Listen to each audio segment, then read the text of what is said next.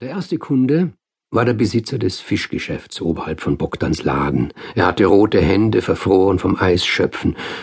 Er fragte, wer das Kind sei. Ob Bogdans? Das war nicht ernst gemeint. Sie ist mir zugelaufen, sagte Bogdan. Der Mann bekam seinen Kaffee mit Milch über den Tresen dazu, einen Teller mit Brot, Wurst, Käse und Hummus. Erst als er ausgetrunken und fertig gegessen hatte, fragte er, wie meinst du das? Und er fragte das Kind, wer bist du? Wie heißt du? Sie redet nicht, sagte Bogdan. Sie wird gleich abgeholt, sicher wird sie gleich abgeholt. Was heißt zugelaufen? fragte der Mann. Na, ich denke, jemand hat sie bei mir untergestellt, sagte Bogdan.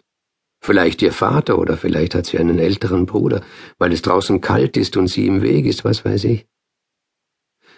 Er muss etwas erledigen und weiß nicht, was er mit ihr anfangen soll, ist eine gute Idee, finde ich. Hoffentlich spricht es sich nicht darum, ich habe kein Talent, einen Kindergarten zu führen. Aber sie ist lieb, findest du nicht? Schau sie an. Der Mann kaute und schaute sie an. Er hielt ihr das Brot mit dem Hummus vor den Mund. Sie war satt. Und was machst du, wenn sie niemand abholt? fragte er. Das überlege ich mir am Abend, sagte Bogdan. Schick sie zu mir herüber, zum Mittagessen, sagte der andere. Bei mir kriegt sie auch etwas. Das werde ich tun, sagte Bogdan. Und dann sagte der Mann noch einiges und schließlich sagte er, du musst die Polizei holen.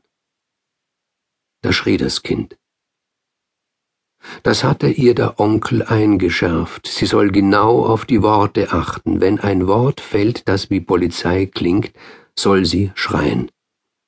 Er ließ sie das Wort oft und oft wiederholen. Er sprach es ihr vor, er kleidete es in verschiedene Sätze, er sagte es wie nebenbei, er sagte es überdeutlich, er sprach es verwischt aus, bis sie verstanden hatte.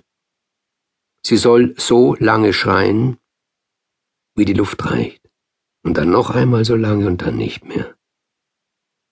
Sie hatte nicht gefragt, was geschehen wird. Es geschah nichts, aber der Mann verließ schnell Bogdans Laden. Bogdan nahm sie auf den Arm. Er lächelte sie an.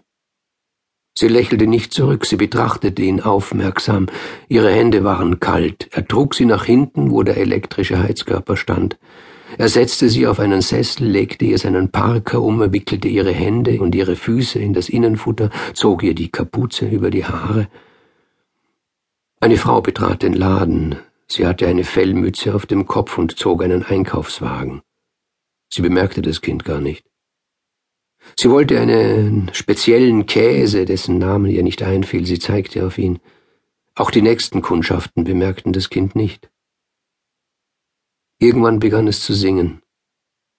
Bogdans Geschäft war gerade voll mit Menschen, es war zur Mittagszeit, manche lächelten sie an, andere schauten gar nicht hin, wieder andere schauten hin, waren aber geistesabwesend und lächelten nicht. Niemand fragte. Da war Bogdan beruhigt. Aber er wartete doch auf den Fischhändler, damit er das Kind zum Mittagessen abholte.